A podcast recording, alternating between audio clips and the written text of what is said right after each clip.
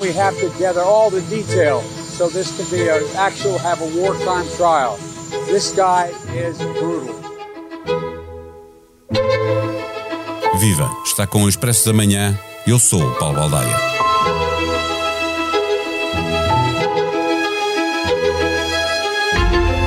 É possível que muito do que o mundo viu quando os russos abandonaram Bucha, nos arredores da capital ucraniana, já tivesse acontecido um pouco por todo o lado onde se faz a guerra na Ucrânia.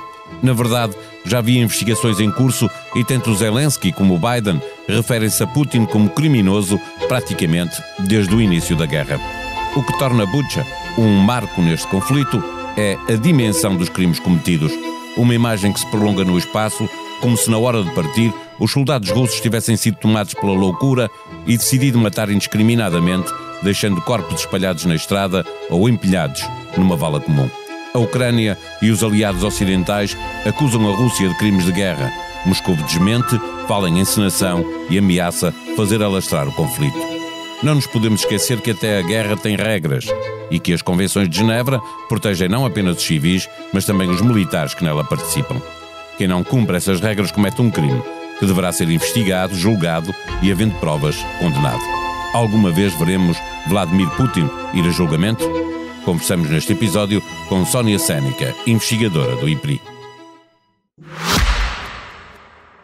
O Expresso da Manhã tem o patrocínio do BPI. O BPI tem soluções para apoiar as empresas do setor do turismo na transição para a sustentabilidade. Mais informações em bancobpi.pt. BPI, um banco para o turismo. Registado junto do Banco de Portugal sob o número 10. Viva professora Sónia Sénica, olhando para aquilo que a quarta convenção de Genebra define como crimes de guerra, eh, parece evidente que eles já foram cometidos nesta guerra, como noutras acontece eh, com muita frequência. A questão uh, inicial é de saber quem pode ser acusado, uh, como é que pode ser julgado. Bem, aquilo que estamos a falar é obviamente de um processo bastante delicado, uh, meticuloso e diria mesmo que também moroso. Uh, sabemos que este tipo de, de, procedimentos implicam, nomeadamente, uma recolha muito substancial de provas, de evidências no terreno e que, no ambiente do quadro de um conflito em curso, é bastante difícil uh, de ser realizado. De todo modo, uh, a situação em Bucha, digamos que despertou não só alguma consciencialização internacional, uh, mas e sobretudo por parte daquilo que são motivações em termos de atuação judiciária também internacional. Portanto, pode estar aqui a configurar-se claramente um procedimento uh, contra responsabilizações muito particulares por parte, nomeadamente da liderança russa, e no caso sabemos que, além das chefias militares, o intuito poderá ser de alcançar a, próxima, a própria liderança no Kremlin, Vladimir Putin.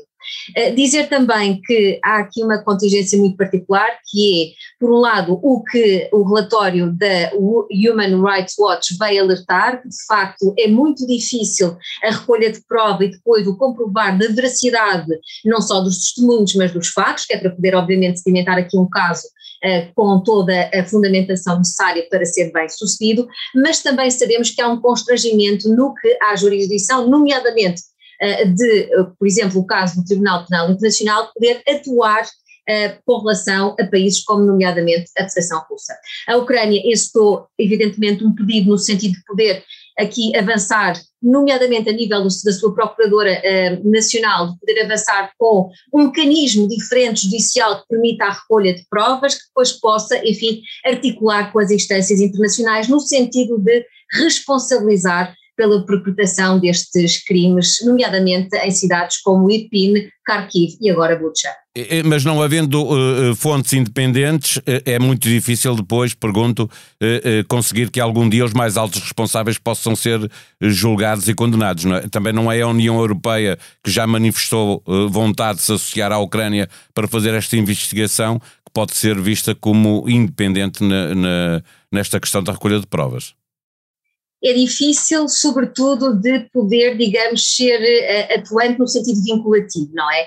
É bastante substancial que a constituição, digamos, do processo judicialmente seja bem corroborada e fundamentada, de modo a que, ainda que tome bastante tempo, possa, enfim, alcançar o intuito de levar à responsabilização, nomeadamente uh, uh, da Federação Russa por via como digo, das suas lideranças. No caso, está-se a equacionar lideranças militares e, obviamente, também, em última instância, atingir a, a liderança de Vladimir Putin. Mas eu diria que vai ser algo bastante difícil de conseguir consertar, ainda que o aspecto positivo, se é que é um aspecto positivo, é de facto existir esta vontade internacional, este, digamos, quase wake-up call internacional para, enfim, não deixar normalizar um conflito que, se, que já se arrasta no tempo e que, enfim, se encontra, do meu ponto de vista, num impasse quer no plano das negociações bilaterais, quer também, diria, no plano das operações militares no terreno.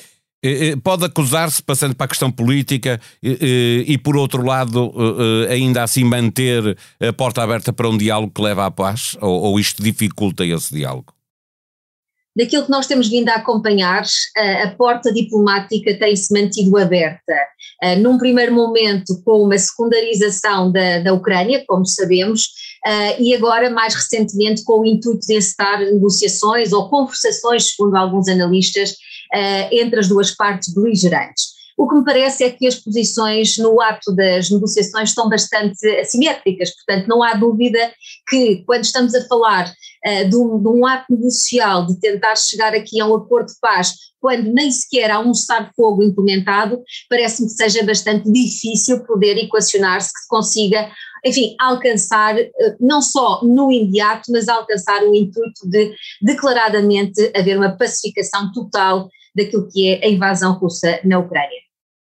Eh, eh, Sergei Lavrov, Lavrov eh, desmentiu a autoria das atrocidades, falou em encenação e disse ainda que as acusações contra a Rússia representam uma ameaça direta à paz e segurança mundiais. Devemos temer uma fuga para a frente, um agravar da situação de um país que, sendo muito poderoso militarmente, começa a, pode sentir-se encurralado?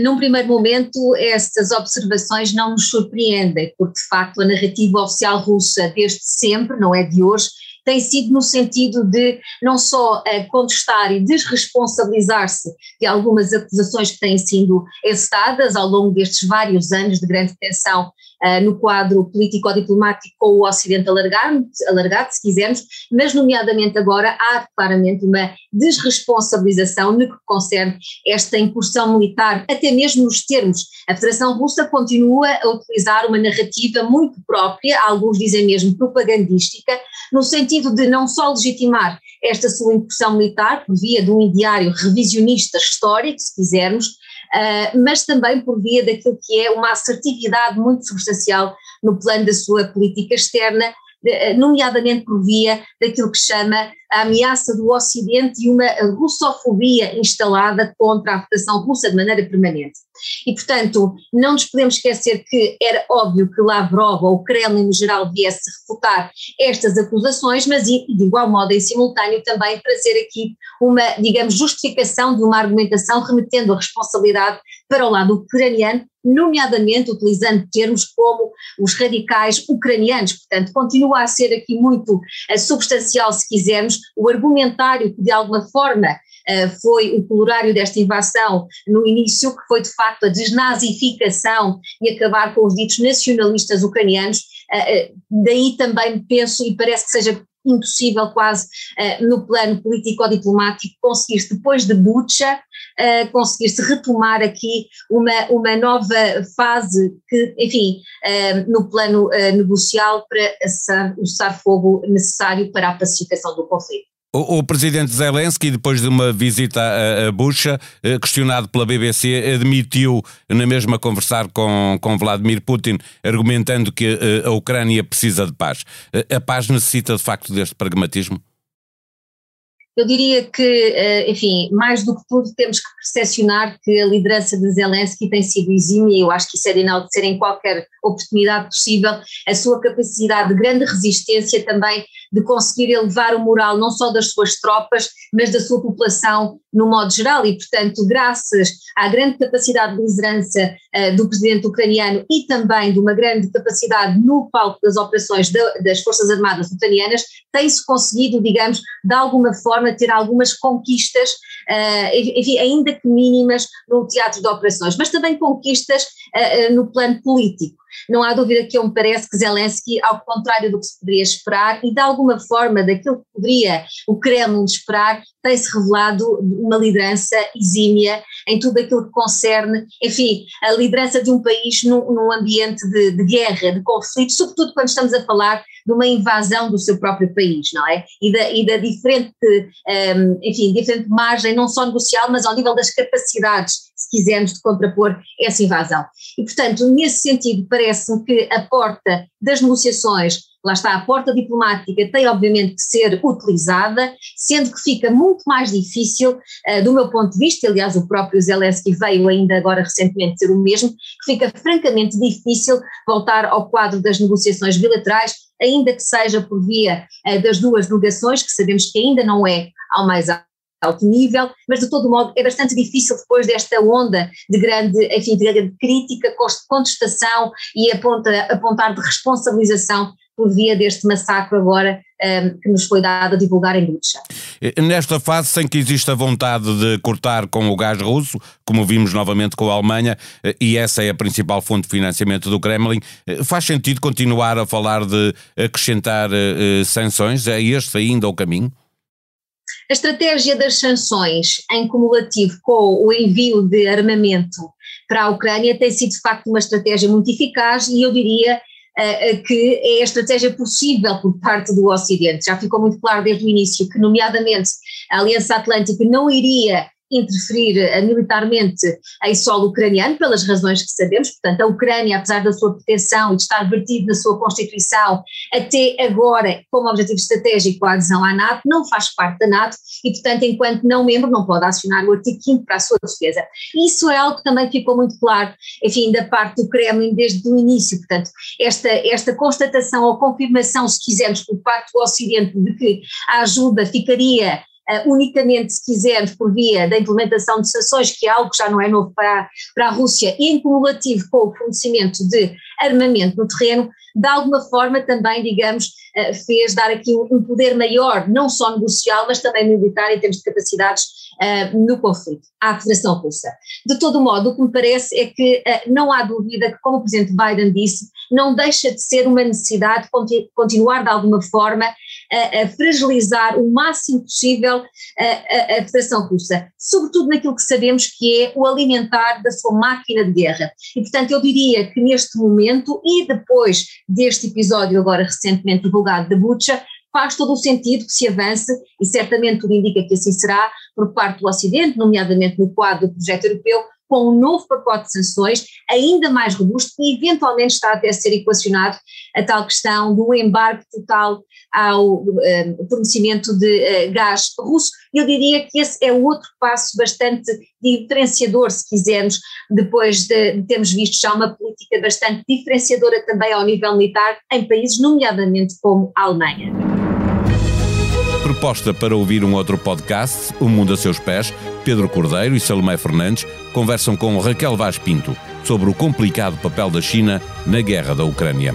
As emissões de CO2 subiram continuamente na última década e só cortando-as para metade até 2030 se consegue travar a subida de temperatura num grau e meio, diz o relatório do painel intergovernamental sobre alterações climáticas. A este propósito, António Guterres acusou alguns governos e líderes empresariais que dizem uma coisa e fazem outra. Estão a mentir e a deitar gasolina no fogo, acusou o secretário-geral das Nações Unidas.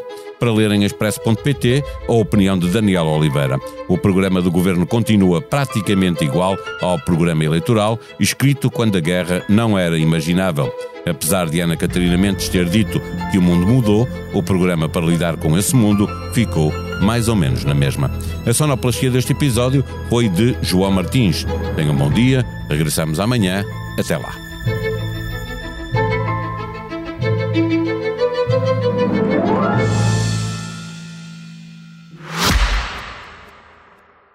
Expresso da Manhã tem o patrocínio do BPI. O BPI tem soluções para apoiar as empresas do setor do turismo na transição para a sustentabilidade. Mais informações em bancobpi.pt. BPI, um banco para o turismo. Registado junto do Banco de Portugal sob o número 10.